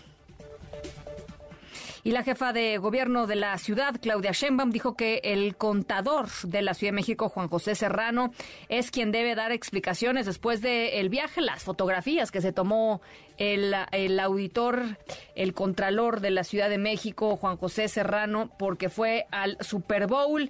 Eh, Adrián Jiménez, ¿cómo estás? ¿Qué tal? Buenas tardes, Ana Francisca Auditorio. Así es, el contralor eh, Juan José Serrano Mendoza, quien asistió el pasado fin de semana al Super Bowl en Arizona, habría pagado con recursos propios el viaje y boletos para este evento deportivo que tuvieron un costo de entre 5.500 a los 43.900 dólares, así lo informó la jefa de gobierno Claudia Sheinbaum, al ser cuestionada sobre la diferencia en la información con la que ella contaba y la ofrecida por el contralor Serrano Mendoza, quien afirmó en sus redes sociales que los boletos habían sido un regalo de uno de sus primos por su cumpleaños número 50, la mandataria capitalina dijo que tendrá que aclarar este tema. Además, justificó que a diferencia de otros exfuncionarios que fueron cesados por viajar en aviones privados durante su administración, entre ellos el exconsejero jurídico, la titular del INDEA y la exsecretaria de Turismo, el contralor Juan José Serrano, pues consideró, dijo, solo se tomó el día. Vamos a escuchar. No, no le regalaron nada. Lo que la información que yo tengo es que él pagó absolutamente todo. Es que él en su cuenta de Twitter ayer contestó que su primo le había obsequiado ah, boletos. Entonces él, él, él le dijo a usted pues que él tiene que darle explicación. Él tiene que darle explicación. Y como en otros casos, como Paola Félix, con el ex consejero. No, ellos, ellos viajaron en avión privado. ¿Y este o sea, fue la gran diferencia, ¿no? Una cosa es que una persona se tome un día y otra cosa es que viaje en un avión privado. Sí, pero este tipo por el costo no no es tanto por el vuelo, sino lo que se está criticando es el costo de los boletos que tuvieron para este evento. Él tiene que dar su explicación. Él fue nombrado por el Congreso, él tiene que dar su explicación. Y es que ayer Ana Francisca Auditorio, diputados de oposición lamentaron la explicación del Contralor al considerar que es un doble discurso y recordar que de acuerdo con el artículo 175 de la Ley de Austeridad de la Ciudad de México, se impide a los servidores públicos recibir obsequios de terceros. La información que les Muchísimas gracias. Gracias, Adrián. Buen intercambio con la buen intercambio con la jefa de gobierno, ¿eh? Ya se nos fue, ya se nos fue mi querido eh, Adrián Jiménez. Eh, nos vamos con eh, Israel García Rojas hasta Quintana Roo, porque fíjense, 10 empleados de un bar en Playa del Carmen fueron detenidos, señalados de participar en el secuestro y asesinato de cuatro funcionarios del Ayuntamiento de Solidaridad en Quintana Roo apenas el 11 de, de febrero pasado. ¿De qué se trata, Israel? Buenas tardes. Buenas tardes, Ana Francisca. La Fiscalía General del Estado, en colaboración con el Grupo de Coordinación para la Construcción de Paz y Seguridad en Quintana Roo, presentaron ante el Ministerio Público de Playa del Carmen a 10 personas por su presunta participación en este multihomicidio. Oscar Montes de Oca, fiscal general de Quintana Roo, en conferencia de prensa informó lo siguiente que las cuatro víctimas eran empleados del área de la Dirección de Cobranza y Fiscalización de la Tesorería del Ayuntamiento de Solidaridad y que en la madrugada del sábado se encontraban en funciones realizando recorridos de fiscalización a varios centros de entretenimiento que funcionan en esa localidad para más tarde ser encontrados sin vida. Según los datos obtenidos hasta el momento, los presuntos homicidas retuvieron a los funcionarios dentro del establecimiento donde los golpearon y luego los asesinaron con arma blanca. Los homicidas subieron los cuerpos al vehículo en el que se eh, transportaban los fiscales, mismo que movieron a unas cuadras del lugar de los hechos. Ana Francisca, por último, te informo que la detención de estas personas se logró gracias a las cámaras de vigilancia del C5 y algunas particulares de la zona, que dieron la ubicación de la, eh, en donde estaba el lugar y, se realizó la búsqueda donde se desplegaron los agentes de investigación, quien al llegar al lugar observaron que diversas personas estaban llevando a cabo acciones de limpieza de rastros de sangre afuera y dentro del restaurante Bar La Cueva. Hasta aquí la información. Bueno, pues eh, y supongo la gente eh, choqueada con esto, ¿no, Israel? Sí, causó, verdaderamente furor porque, eh, cuatro funcionarios. Pues claro. Es un escándalo. Eh, ahí hay, hay, muchas versiones, Francisca, eh, de que estos eh, estas personas que se dedican a utilizar estos eh, giros negros, pues este algunos han caído en actos de corrupción y al parecer pues fue una venganza. Bueno, pues ahí está, este tremendo, ¿eh? tremendo lo que lo que sucedió. Gracias Israel por este reporte. Muy buena tarde.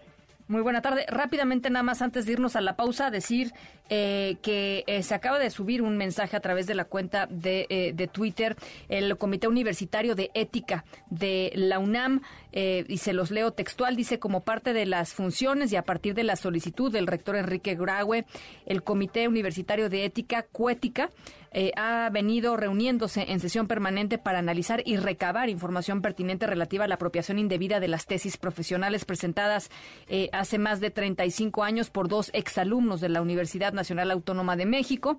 Con la finalidad de respetar el derecho de defensa, el comité invitó a los dos exalumnos una de ellas, por supuesto, eh, Yasmín Esquivel, a manifestar sus argumentos y entregar los documentos que consideraran pertinentes, además de que les otorgó plazos para el envío de documentos y escritos adicionales. Una vez que concluyan, eh, estos plazos y haya finalizado el análisis de la información, Cuética eh, hará entrega al rector de un dictamen ético y académico sobre el asunto que le encomendó para su estudio. Con esta tarea, Cuética y la Universidad Nacional refrendan su compromiso con el respeto a la ética y a la normatividad eh, universitarias. es parte de lo que parte de lo que sucede eh, esta tarde con respecto al caso de em, eventual plagio de la ministra eh, Yasmín Esquivel o lo que resulte de esta investigación. Así es que es lo, lo último que se da a conocer desde la UNAM. Nos vamos a la pausa a las seis con veintiséis. Regresamos con mucha más información y análisis. No se vayan, volvemos. En un momento regresamos. Continúas escuchando a Ana Francisca Vega por MPS Noticias. Continúas escuchando a Ana Francisca Vega por MPS Noticias. 6 de la tarde con 28 minutos, la senadora eh, panista Xochil Gálvez y el secretario de Seguridad de la Ciudad de México, Omar García Harfuch, son quienes están encabezando las preferencias electorales para ser candidatos a la jefatura de gobierno de la Ciudad de México, de acuerdo con eh, lo publicado hoy por el Universal, una encuesta de Buendía eh, y Márquez, pero quien está adelante, incluso de Omar García Harfuch, es la senadora panista Xochil Gálvez.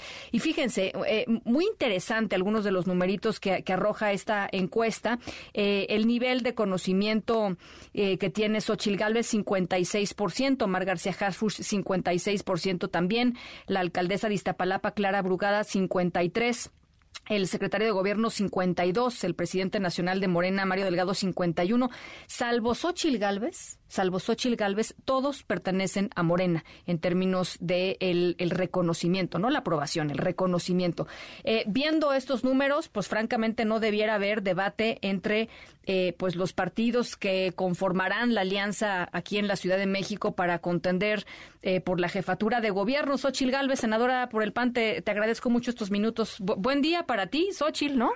Buen regalo de 14 de febrero. Muchas gracias. Pues sí, la verdad es que me desperté con dos sorpresas. Una, mi marido con un regalo después de treinta y tantos años de casados. y todavía tenemos regalo el 14 de febrero. Es muy gratificante, pero sobre todo ver la encuesta, pues sí me empezó a llegar por muchos lados. Y pues sí, es una gran responsabilidad, obviamente, de seguir trabajando en lo que uno cree eh, yo estoy convencida que esta ciudad necesita una visión técnica, hay que resolver el grave problema del agua. Es increíble que llueve tres veces más de lo que necesitamos de agua y no hemos sido capaces de gestionarla y administrarla bien. Sigo pensando que hay que apostarle a la justicia cívica. Estoy trabajando durísimo en cómo resolver el tema del transporte, lo estoy estudiando. Entonces quiero llegar a la candidatura con una propuesta de ciudad en eso, en eso estoy, en eso he venido trabajando. Tú sabes que tengo ya muchos años en esto, no tengo escándalos de ningún tipo. He tratado de ser siempre una funcionaria correcta, trabajadora, entrona, eficaz. Y bueno, pues ahí están los números y sí que son positivos y me da mucho gusto. Eh, con quién, supongo has hablado con eh, pues con dirigentes de, partidos hoy o de eventualmente con los dirigentes de los partidos. Eh, ¿qué, conversaciones has tenido, Xochitl, al respecto? Mira, pues yo lo que les he dicho es que aquí tenemos que cerrar filas todos. Aquí no debe haber el protagonismo de una sola persona. Esto es un trabajo en equipo. Nos necesitamos. Yo cuando anuncié mi candidatura lo dije claramente. Si yo no soy la que encabeza las encuestas y me voy a poner a trabajar en este plan de ciudad, yo se lo ofrezco a la persona ganadora. Se trata de sumar, se trata de que le vaya bien a la ciudad y lo sigo manifestando hoy la fotografía marca que las cosas pintan bien, porque también son muchos años, o sea, no hay otros personajes que son mucho más jóvenes. Yo desde el 2000 aparecí en la vida pública, bueno, ya como política, antes como empresaria, como integrante de una fundación para apoyar a niños indígenas. He caminado mucho este país, he caminado la ciudad y lo que siempre he manifestado, nos necesitamos juntos porque pues al quien hay que vencer son a los que llevan 25 años mal administrando la ciudad, no es posible que no levanten la voz con la contaminación, la gente se está enfermando pues, horrible de la garganta por el combustible que se quema en Tula, es la verdad. Hay que levantar la voz, hay que defender la ciudad, hay que darle mantenimiento al metro, hay que darle mantenimiento a las calles. A ver, ¿qué, harías, ¿qué harías con Tula para poner las cosas más concretas, Xochitl? Ahorita voy a presentar un amparo contra la quema de combustible porque está prohibido por la ley, están rebasando los límites eh, ambientales, entonces voy a presentar un amparo los próximos días contra la termoeléctrica de Tula porque ya no es posible que nos sigan contaminando y después ya de ser una jefa de gobierno pues sí poner normas ambientales muy claras que se tendrían que cumplir y al no poder operar la planta por las emisiones tendrían que cambiar a gas natural. Sí. cambiar a gas natural, esa es la propuesta. A ver, Xochitl, eh, eh, rápidamente nada más eh, preguntarte, ¿cerrarían filas, digamos, tus, tus compañeros? Porque una de las cosas que es interesante de tu figura es que, a diferencia de quizá otras figuras del panismo o del perredismo en la ciudad, eh, pues tú, tienes como vínculos, digamos, no, no, está esta división entre, entre las colonias azules y las colonias no azules, en fin, tú, tú, tú como que generas esta, esta serie de vínculos con, con lugares en donde no necesariamente son muy, muy bien recibidos algunos perfiles. Este, ¿Cerrarían filas contigo? Pues la, la, la, la, historia que yo tengo que contar esta ciudad es que llegué a la ciudad de Iztapalapa a vivir huyendo de la pobreza, como miles de chilangos que llegan a la ciudad en busca de una oportunidad. Pues yo llegué a Iztapalapa, viví en un cuarto de azotea, conozco los problemas de Iztapalapa, la falta de agua, la inseguridad, soy víctima de acoso sexual, tiro por viaje en el transporte público. O sea, yo vengo de abajo, o sea, llegué a vivir a las lomas producto de mi trabajo, que muchos eh, capitalinos, pues obviamente aspiran a eso, aspiran a que a sus hijos les vaya mejor. Yo sí le acostaría todo un tema de tecnología, de una ciudad inteligente, de innovación, de economía circular, de empleo relacionados a la inteligencia artificial. O sea, yo no me conformo en que ya aspirar eh, no se debe, ¿no? Al contrario, yo trabajaría para que más habitantes de la ciudad tuvieran una vida de éxito y de desarrollo. O sea, se llega con el trabajo a donde tiene que llegar. Entonces, yo sí creo que eh, pues, nadie me va a contar porque yo vengo de ahí, o sea, yo no nací en una familia de privilegios. Y conozco a los empresarios y me conocen porque soy una empresaria que desarrolla temas tecnológicos y los conocí por mi trabajo como alcaldesa también y saben que conmigo se camina derecho, o sea, conmigo eh, no va a haber abusos de un lado ni del otro y creo que eso es lo que la ciudad necesita, certeza.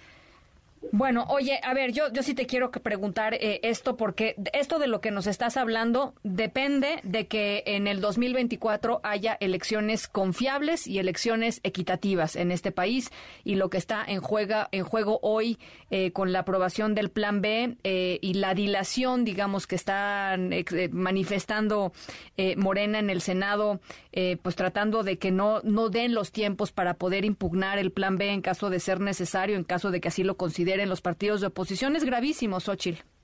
A ver, yo creo que ya vamos a sacar el plan B porque Morena ya se dio cuenta que aunque trate de dilatar, finalmente las cosas, la Corte puede y tiene tiempo para suspender la entrada en vigor de este plan B. Creo que sí es muy importante que los ciudadanos vuelvan a salir a marchar al Zócalo, a concentrarnos para exigirle a la Corte que resuelva rápido. Y sí, definitivamente hay que darle certezas y el atentado que se está haciendo contra el INE lo debemos de evitar. Le, no le beneficia a nadie más que alguien que quiera que sea un caso la elección. Hoy este INE ha permitido que Morena gobierne un montón de estados. Hoy este INE ha permitido que el presidente de la República llegue sin ningún problema. Entonces creo que el INE lo tenemos que defender los de Morena, los del PAN, los del PRI, los del PRD y todos los ciudadanos bien nacidos que queremos que la democracia siga en nuestro país. Ahí estaremos defendiendo y la semana que entra seguramente será un trámite sencillo ya que se apruebe esta eh, cláusula que falta por aprobar y entonces ya nos iremos a la acción de inconstitucionalidad en la Corte. O sea, va a dar tiempo de esa acción de inconstitucionalidad, dices tú. Va a dar tiempo, sí. Bueno, pues eso es. importante, eso es importantísimo. Xochitl, te mando un abrazo. Muchísimas gracias por estos minutos. Gracias, Ana Francisca. Y feliz 14 de febrero, que le Igualmente. a todos. Igualmente. Un abrazo. Por lo menos tres veces. Un Así es. Un abrazo. Las seis con, las seis con 36, la senadora Xochitl Galvez. Eh, las seis con 36, vamos a la pausa. Regresamos con eh, mucho más eh, información. No, nos vamos eh, antes a, a otras cosas. Vamos a escuchar. Ana Francisca Vega, NMBS Noticias.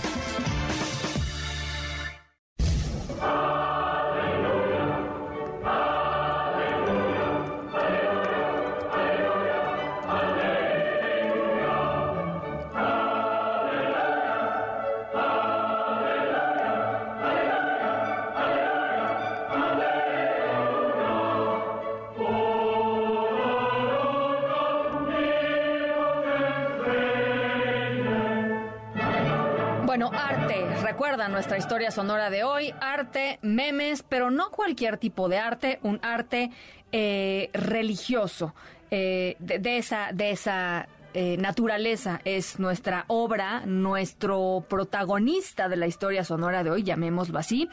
Es una obra de arte que no era muy famosa, que no era muy famosa, no era como em, la piedad de Miguel Ángel, no era como la Mona Lisa, no era como el grito de Munch. Eh, no, no, no era, no, los girasoles de Van Gogh, no era así de famosa. Pero, pero, se volvió famosa. Y se volvió muchos siglos después de que fue pintada, fue pintado, em, se volvió muy famoso.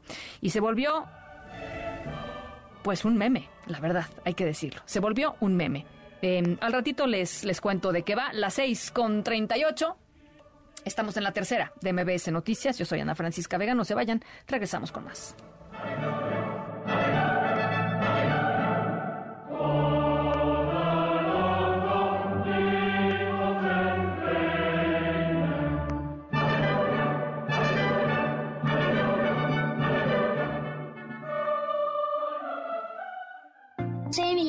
Tengo nueve años y les quiero recomendar un libro que se llama Iris y las semillas mágicas. Me encantó porque tiene misterio. Iris vive en una ciudad llamada Todo Cemento, donde no hay ni una sola planta más que un sauce feo y viejo y apechurrado.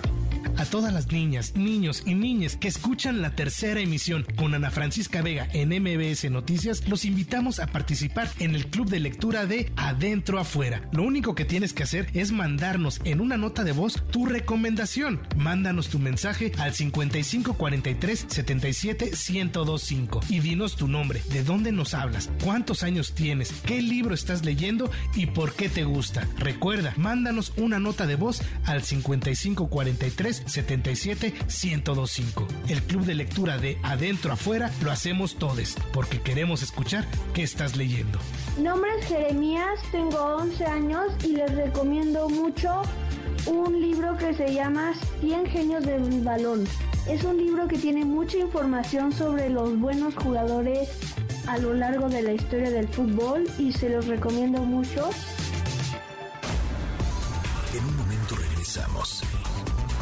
Continúas escuchando a Ana Francisca Vega por MPS Noticias.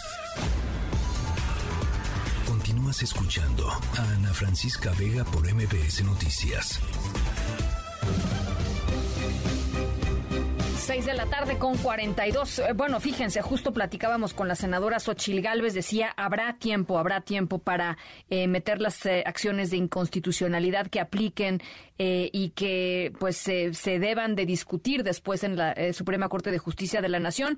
Y se da a conocer que será el próximo martes 21 de febrero cuando en comisiones el Senado de la República discuta la llamada cláusula de vida eterna contemplada en este plan B de la reforma electoral, esta cláusula de vida eterna que todo mundo eh, pues levantó la voz porque lo que pretende es que si un partido político, por ejemplo, digámoslo así, el PT, ¿no? O un partido eh, más pequeño eh, en alianza con, con partido mayoritario no llegara a alcanzar la votación suficiente para mantener el registro, que el partido mayoritario le pudiera pasar votos, ¿no? Así como de, bueno, pues no votaron por ti, pero yo te regalo unos de los que sí votaron por mí.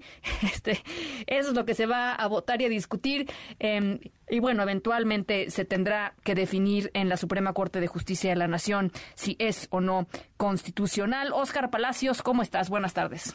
¿Qué tal, Ana Francisca? Nuevamente buenas tardes. Así es, el Senado discutirá el próximo martes 21 de febrero en comisiones esta desaparición de la cláusula de vida eterna contemplada justo en el Plan B de reforma electoral. Esta tarde las Comisiones Unidas de Gobernación y Estudios Legislativos Segunda emitieron ya la convocatoria de la reunión que se celebrará a las 5 de la tarde a fin de desahogar el único artículo pendiente de la reforma. Hay que decirlo, en este marco el coordinador de los senadores de Morena, Ricardo Monreal, rechazó que su bancada esté buscando retrasar deliberadamente la discusión y precisó que en su bancada no están acostumbrados a las chicanadas. Precisó que en Morena son claros y transparentes, por lo que el trabajo legislativo en la Cámara Alta no se va a detener. Escuchemos.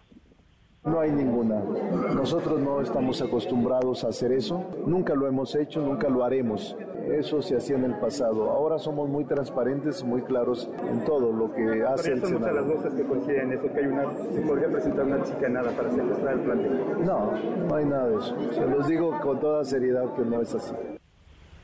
De igual forma, la presidenta de la Comisión de Gobernación, Mónica Fernández Balboa, quien se encuentra afectada de su salud, afectada de la garganta, aseguró que no existe ninguna táctica dilatoria. Anticipó en este sentido que el martes de la próxima semana, una vez que mejore, se llevará a cabo la reunión de comisiones para dictaminar este asunto. Así lo dijo.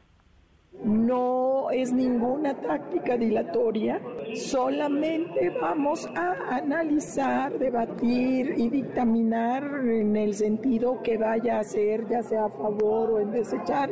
Y bueno, ya les dije, una vez que estemos un poco mejor, yo trataría de, trataría de hacerlo. Voy a platicar con los, los demás integrantes de la comisión para ver si lo podemos hacer ya para el martes. Mónica Fernández subrayó que lo que se discutirá no es la totalidad del Plan B de reforma electoral, sino solo un artículo donde se estableció justo la llamada cláusula de vida eterna. Es el reporte, Ana Francisca. Buenas tardes. Muchas gracias, Oscar. Eh, muy buenas tardes. Hasta luego. Muy buenas tardes a Oscar Palacios. Las seis con cuarenta y seis. Hay operativo de seguridad en las 16 alcaldías por el 14 de febrero, Día del Amor y la Amistad. Y ya decía yo, afortunadamente no hay bloqueos, pero no, sí hay bloqueos. Hay un bloqueo en eje 6, eh, en eje 6 sur. En fin, la, cosa eh, muy complicada como los eh, suelen ser los 14 de febrero aquí en el Valle de México. Juan Carlos Alarcón, ¿cómo estás? Buenas tardes. Efectivamente, gracias Ana Francisca, muy buenas tardes, pero para esas cuestiones eh, delicadas, la Secretaría de Seguridad Ciudadana desplegó este día a seis mil policías en las 16 alcaldías con el propósito de mantener el orden público y garantizar la seguridad a todos los capitalinos en el marco del Día del Amor y la Amistad. Los oficiales realizan labores de vigilancia, así como recorridos y patrullajes preventivos en plazas comerciales, tiendas de autoservicio, zonas restauranteras, sitios turísticos, transporte urbano para apoyar a transeúntes, consumidores y trabajadores de los establecimientos. El tránsito, los agentes de tránsito se despliegan en las avenidas y calles principales con el propósito de agilizar la movilidad tanto vehicular como peatonal. Por instrucciones de Omar García Harfus se implementó el operativo en las 16 alcaldías de la Ciudad de México, el cual se extenderá prácticamente hasta entrada a la madrugada. Participan, como te comento, 6.127 policías de eh, proximidad apoyados con 346 patrullas, 15 motocicletas, 16 ambulancias médicas, pero también se tiene el apoyo del sobrevuelo de los helicópteros cóndores de la Secretaría de Seguridad con el propósito de ubicar algún punto conflictivo o alguna situación de mayor envergadura que hasta el momento no ha sucedido. Así es que, pues este día más de seis mil policías vigilan diferentes puntos de la capital para que las personas que decidan celebrar el Día de San Valentín lo hagan con toda seguridad. Y es el reporte que tengo. Te lo agradezco mucho, Juan Carlos. Gracias, muy buenas tardes. Muy buena tarde, las seis con cuarenta y ocho. Vamos a la pausa. Regresamos con mucha más información y, por supuesto, con el final de nuestra historia sonora. Estamos en la tercera de MBS Noticias. Yo soy Ana Francisca Vega. No se vayan, regresamos. En un momento regresamos. Escuchando a Ana Francisca Vega por MBS Noticias.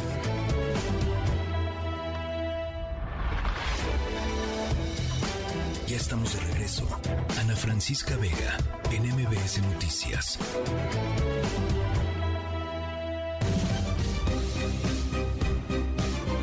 6 de la tarde con 52 minutos, dice Víctor Castillo. Quiero ver si por medio de tu programa puedo saber con quiénes dirigirme. Soy comerciante y me pongo de viernes a domingo sobre Avenida Cuauhtémoc frente al centro médico y ahora salieron con que no podemos trabajar ahí. Nosotros ahí tenemos como 10 años, si no es que más. Ahora Sandra Cuevas no nos deja trabajar. El viernes pasado tuvimos que cerrar Cuauhtémoc para que nos hagan caso y solo así nos dejaron trabajar. Espero nos puedas apoyar. Gracias, eh, Víctor. Me imagino que el gobierno de la Ciudad de México, no la alcaldía, sino el gobierno de la Ciudad de México puede eh, asesorarlos en torno a em, pues eh, los permisos que se requieren, si es que se requieren algunos. En fin, em, eh, yo, yo iría con la Secretaría de Economía de la, de la Ciudad de México, dado que pues la alcaldesa Sandra Cuevas ha pedido que se quiten de ahí. En fin, gracias por escucharnos, gracias por escucharnos, Víctor, gracias por la confianza. Ana Ramírez dice a todas mis amistades que sea un buen día para todos, feliz 14 de febrero. Eh, por acá, Norma Elsa nos dice, escuchándolos en este 14 de febrero. Saludos a mi hijo Sebastián. Te mando un abrazo. Norma, gracias. Un saludo enorme a Sebastián. Eh, Alfredo Gutiérrez dice, hay mucho tráfico en toda la ciudad, que ya termine el 14. Sí, hay tráfico, así es que paciencia. Eh, paciencia en, este en este 14 de febrero ya está por ya está por terminar por lo menos el grueso del tráfico las 6 con 54 Ana Francisca Vega, NMBS Noticias. Salitre se va, se va. Yo, yo siempre cojo y lo arreglo. Pero este año no me ha dado tiempo porque no he podido. Hice una exposición que llené cuatro, cuatro en el ESO cuatro salas Vendí 40 cuadros, óleos y muy buenos. Mire, bueno, eh, ¿se acuerdan ustedes del famosísimo Eche Homo? Eh, ese cuadro eh, de Jesucristo que fue encontrado en un santuario en el pequeño pueblo español, pueblo mágico de Borja. Eh, se volvió viral después de que Cecilia Jiménez, a quien escuchábamos eh, en esta entrevista, una mujer eh, española, intentó restaurar con mucha creatividad la, la pintura y los resultados, como recordarán, fueron terribles. La pintura quedó tan irreconocible que fue nombrada el Eche Mono en lugar del Eche Homo por usuarios de Internet por todo el planeta. El Eche Mono que se, que se traduce he ahí el hombre, es el término utilizado para referirse a cualquier representación, principalmente en pintura y escultura de la Pasión de Cristo. Bueno, pues eh, este Eche ha regresado porque es genial eh, lo que pasó. Los asistentes a la reciente Feria de Turismo de España 2023 se cruzaron con la famosísima pintura restaurada eh, porque fue la mascota oficial del evento, el Eche Homo restaurado por Cecilia Jiménez, se volvió botarga. Eh, entonces, en este pues gran feria de turismo, había pues esto, esta botarga inmensa del Eche Homo caminando eh, y promocionando los pueblos mágicos, uno de los cuales es precisamente precisamente Borja. Así es que eh, parte, parte de lo que está sucediendo allá en España la verdad, muy simpático. Les compartimos a través del perfil de redes sociales em, toda, la, toda la información em, para que vean ustedes mismos la botarga del Eche Homo caminando por los pasillos de la Feria de Turismo España 2023. Nos vamos a nombre de todo el equipo de esta tercera emisión. Gracias por acompañarnos en esta tarde de martes. Yo soy Ana Francisca Vega. Mañana nos estaremos escuchando, estaremos eh, transmitiendo el programa desde la ciudad de Querétaro, porque por allá está la convención de MBS, así es que estaremos allá en Querétaro. Eh, transmitiendo desde allá em, y con muchísimo gusto de hacerlo, por supuesto. Em, ya estaremos conversando de un montón de cosas interesantes. Los dejo con Pamela Cerdeira por lo pronto. Pásenla muy bien, cuídense mucho y nos escuchamos mañana desde Territorio Gallo, 5 de la tarde en punto. MBS Radio presentó Francisca Vega, información para todos. MBS Noticias.